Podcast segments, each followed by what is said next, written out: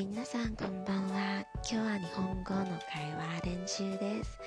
えでも私の声はちょっと変ね。最近風邪がひいたから。え最近の天気はどんどん暖かくなりますよね。でも気をつかないと風邪がひいたこともありますよ。それじゃみんな気をつけてね。